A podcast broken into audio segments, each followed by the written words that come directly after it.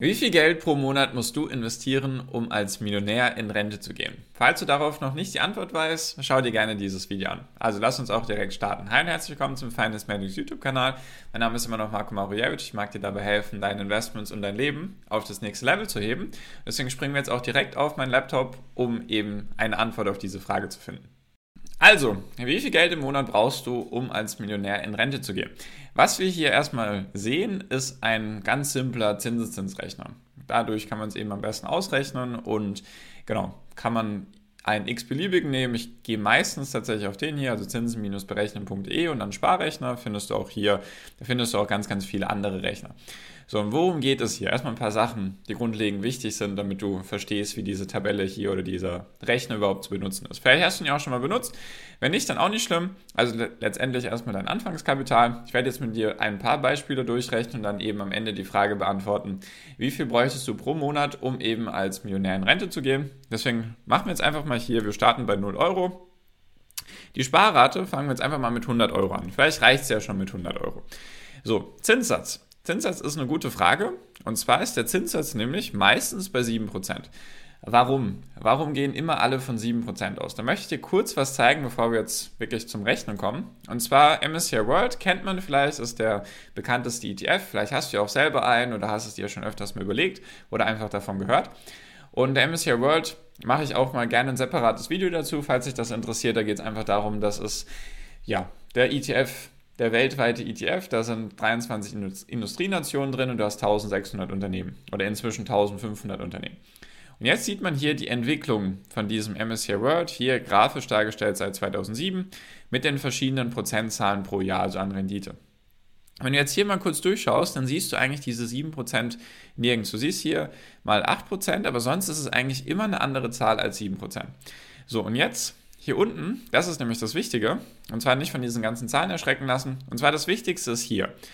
Seit dem 31. Dezember 1987, also inzwischen seit 35 Jahren, hat der MSCI World pro Jahr, deswegen steht hier annualized, also jährlich, 7,61% gemacht. Das ist sozusagen der Durchschnitt in den letzten 35 Jahren gewesen für den MSCI World, also 7,6%.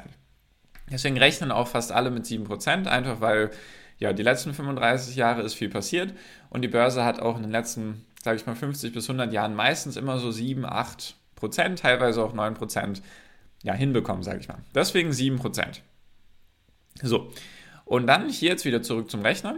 Was auch noch eine gute Sache ist, was man eigentlich auch in Bezug auf die Inflation noch einbauen sollte, die ja aktuell relativ hoch ist, ist das ganze Thema Dynamik. Dynamik, da geht es einfach darum, wenn die Inflation eigentlich pro Jahr im Schnitt um 2-3% wächst, dass man es dann auch in seine Sparrate anpasst. Dass man sagt, ich investiere dann jedes Jahr 2-3% mehr, weil ja durch die Inflation dein Geld weniger wert wird, deswegen damit man es ausgleichen kann. Deswegen würde ich jetzt einfach mal sagen, 3%. Und vor allem ist es ja auch so, wenn du jetzt zum Beispiel Student sein solltest oder in der Ausbildung oder ganz frisch im Job, dann ist es ja auch realistisch, dass du deine Sparrate erhöhen kannst die nächsten Jahre. Wenn du zum Beispiel eine Gehaltserhöhung bekommst oder eine Bonuszahlung und so weiter, dann ist es natürlich sinnvoll bzw. möglich, dass du deine Sparrate pro Monat erhöhen kannst. So, und jetzt einfach mal ein simples Beispiel. Jetzt haben wir hier alles eingetragen. Wir machen jetzt einfach mal 10 Jahre. Ich weiß, dass in etwa der Durchschnitts- oder das Durchschnittsalter für meine YouTube-Zuschauer liegt so zwischen 20 und 30. Deswegen machen wir jetzt einfach mal, fangen jetzt mal mit 10 Jahren an und arbeiten uns dann dementsprechend hoch. Also 10 Jahre. Da haben wir dann eben einen Wert von 19.405 Euro, den, der da insgesamt bei rumkommt. Dann sieht man auch, das ist ganz cool. Hier, da sieht man dann 13.756 Euro hat man eingezahlt über die verschiedenen Jahre. Hier waren es jetzt am Anfang 1.200 Euro, also 100 Euro pro Monat. Und dann sieht man hier Zinsgutschrift. Das heißt, das kann man hier oben dann auch auswählen. Möchte man, dass die Zinsperiode jährlich ist? Weil man ja sagt, man kriegt 7% im Jahr, nicht 7% im Monat oder 0,1% pro Tag, sondern das ist ja dann aufs Jahr gerechnet und so kann man es dann eben dementsprechend für sich ausrechnen. Genau, und natürlich Zins ist Zins, Zins an, also Zinsansammlung. Wir möchten jetzt nicht, dass die Zinsen ausgezahlt werden. So, und dann sieht man hier, 13.756 Euro hätte man eingezahlt und daraus wären 19.400 Euro geworden. Also hätte man insgesamt Zinsen bzw. eine Rendite von 5.600 Euro. Nicht wundern, dass hier Zinsen steht, damit meint man halt logischerweise die Rendite. Und was natürlich auch wichtig zu erwähnen ist, hier könnte man noch seinen Steuersatz mit einbeziehen.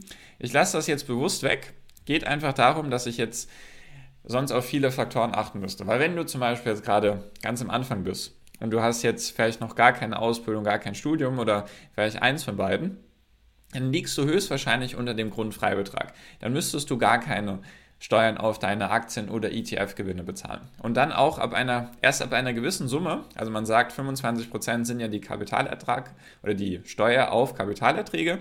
Wenn du zum Beispiel unter einem gewissen Jahresgehalt im Jahr bist oder unter einem gewissen Jahreseinkommen, dann könntest du weniger als 25% Steuern bezahlen. Deswegen, damit man das jetzt nicht verkompliziert, damit das Video irgendwie einfach zu halten ist für mich, mache ich jetzt eben die Steuern weg. Deswegen siehst du ja hier die URL, einfach gerne eintippen und dann kannst du eben selbst mal mit Steuern ausrechnen oder nicht. Und vor allem ist es auch so, wenn du ETFs besparst, dann hast du immer eine Vorabpauschale, wenn du sie nicht verkaufst, logischerweise, sondern einfach nur sie besparst, dann hast du eine Vorabpauschale und da brauchst du wirklich extrem viel Geld, damit diese Vorabpauschale deinen Steuerfreibetrag übertrifft. Deswegen, falls du gerade nur Bahnhof verstehst, einfach gerne kurz in die Kommentare schreiben, dass ich dazu ein, zwei Videos machen soll. Dann erkläre ich dir das gerne alles, wie das zusammenhängt. Genau, deswegen lasse ich jetzt mal bewusst die Steuer weg. Genau, also wir haben jetzt mit 100 Euro 7% pro Jahr, 10 Jahre lang, hätten wir einen Gewinn von 5.650 Euro. Das Schöne daran ist, du musst dafür nicht arbeiten. Du musst für dieses Geld hier arbeiten, aber für diese 5.650 Euro musstest du nicht arbeiten. Das ist das Schöne eben dran. Deswegen macht man ja den ganzen Spaß hier eigentlich. So, und wenn man jetzt einfach mal hergeht und sagt, man macht jetzt 20 Jahre, also man verdoppelt die Zeitdauer, dann kannst du ja selbst die Frage stellen, denkst du, es ist mehr als 19.000 und wie viel mehr als 19.000 ist es? Das Interessante dabei ist, dass es meistens dann doch mehr ist, als man vielleicht gedacht hat. Eigentlich hätte man jetzt sagen können, gut, es sind jetzt doppelt so viele Jahre, deswegen ist es auch doppelt so viel Geld. Wir waren ja bei 19.000 Euro, also wäre es irgendwie naheliegend gewesen, dass man sagt, es sind 40.000 Euro. Es sind jedoch 64.000 Euro und davon eingezahlt hat man 32.000 400, nee, 32.200 Euro und 32.000 Euro hat man an Gewinn gemacht. Dafür, dass man hier dann Richtung Ende, nach 20 Jahren, hätte man dann eine Sparrate von, was sind das, knapp 180 Euro pro Monat. Also man startet mit 100 Euro und dann nach 20 Jahren durch die Inflation und so weiter wären es dann 180 Euro im Monat, die man eben einzahlt. Und hier sieht man dann, dass die Zinsen pro Jahr schon höher sind als das, was man einzahlt, also doppelt so hoch. Auf jeden Fall, wie ich finde, immer sehr, sehr faszinierend, sich einfach das mal anzuschauen und zu sehen, dass man ja fast 4000 Euro dann an Rendite machen kann, weil man einfach dann in dem Beispiel, nur dass man weiß, wie, wie das zu lesen ist, man hätte dann am Anfang vom Jahr 20 hätte man 58.000 Euro. Man zahlt nochmal 2.100 Euro ein, kriegt 4.000 Euro Gewinn, natürlich im Durchschnitt. Deswegen mal ist es in einem Jahr vielleicht 20 Prozent, dann ist es auch ein Minus mit 5 Prozent und so weiter. Deswegen im Schnitt. Sieht man hier 4.000 Euro Gewinn und dann hat man am Ende des Jahres 64.250 Euro. Das ist eben die schöne Rechnung. So, und jetzt kommen wir langsam zu der Frage, wie kann man oder wie viel Geld bräuchte man, um als Millionär in Rente zu gehen? Deswegen, falls sich das interessiert und auch solche Videos in Zukunft interessieren, einfach gerne einen Daumen nach oben da lassen. Dann weiß ich, dass dich solche Videos interessieren. Und falls du keine Videos mehr verpassen willst, natürlich gerne meinen Channel abonnieren und die Glocke aktivieren. Freut mich sehr und hilft natürlich auch dem YouTube-Algorithmus. Also, machen wir mal weiter. Jetzt machen wir mal 30 Jahre. Immer noch mit 7%, immer noch mit 100 Euro im Monat. Und dann sind wir schon sechsstellig. Dann haben wir schon 161.000 Euro. Und dann sieht man hier, man hätte nur 57.000 Euro eingezahlt und hätte 104.000 Euro an Rendite gemacht. So, ich überspringe das jetzt ein bisschen.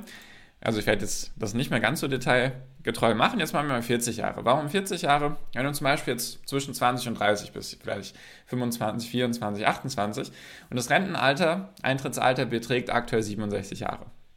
Dann heißt es, du hast aktuell 40 Jahre, die du wahrscheinlich arbeiten solltest, damit du dann dementsprechend in Rente gehen kannst. So, und jetzt, Trommelwirbel, reichen 100 Euro im Monat? Sie reichen nicht. Sie reichen nicht, jedoch ist das sicherlich ein Betrag, den du nicht erwartet hast, dass er hierbei rumkommt. Also wir reden hier von 365.000 Euro. Eingezahlt hast du 90.000 Euro über eine Laufdauer von 40 Jahren und dein Gewinn sind 274.000 Euro. So, jetzt natürlich die Frage, wie viel Geld braucht man denn, um eben als Millionär in Rente zu gehen? Wir belassen jetzt hier den Zinssatz bei 7%. Natürlich könnte man jetzt auch ausrechnen, wenn man es schafft, mehr Rendite zu machen. Natürlich kann es auch in die andere Richtung gehen, wenn man dann weniger Rendite macht. Deswegen rechnen wir jetzt einfach mal mit dem Durchschnitt. Falls du eben Spaß daran hast und das genau wissen willst, einfach den Rechner selber öffnen und dann einfach ein paar Sachen eintragen. Genau, also schafft man es vielleicht mit 200 Euro im Monat. Ist sicherlich eine gute Frage. Und zwar, da sieht man schon, dass man bei 729.000 ist. Also wirklich extrem viel Geld. Das ist fast eine Dreiviertelmillion, die man hat. Das würde auf jeden Fall für die meisten Leute reichen. Vielleicht auch schon eine halbe Million oder 400.000, wenn man sie dann trotzdem irgendwie anlegt und ein paar Prozent Rendite macht im Jahr. Weil auf eine halbe Million, zum Beispiel 5%, sind 25.000 Euro im Jahr, die man an Rendite bekommt. Das sind dann 2.000 Euro im Monat, die man ausgeben darf, ohne überhaupt an die investierte Summe bzw. an den Kapitalgrundstock anzugehen, sondern einfach nur von den Zinsen zu leben. Deswegen, das ist viel Geld und das würde für viele Leute reichen. Jedoch beschäftigt uns natürlich in dem Video heute die Frage, wie viel braucht man denn, um als Millionär in Rente zu gehen? So, ist natürlich die Frage, okay, 200 hat jetzt nicht gereicht, braucht man 250 Euro.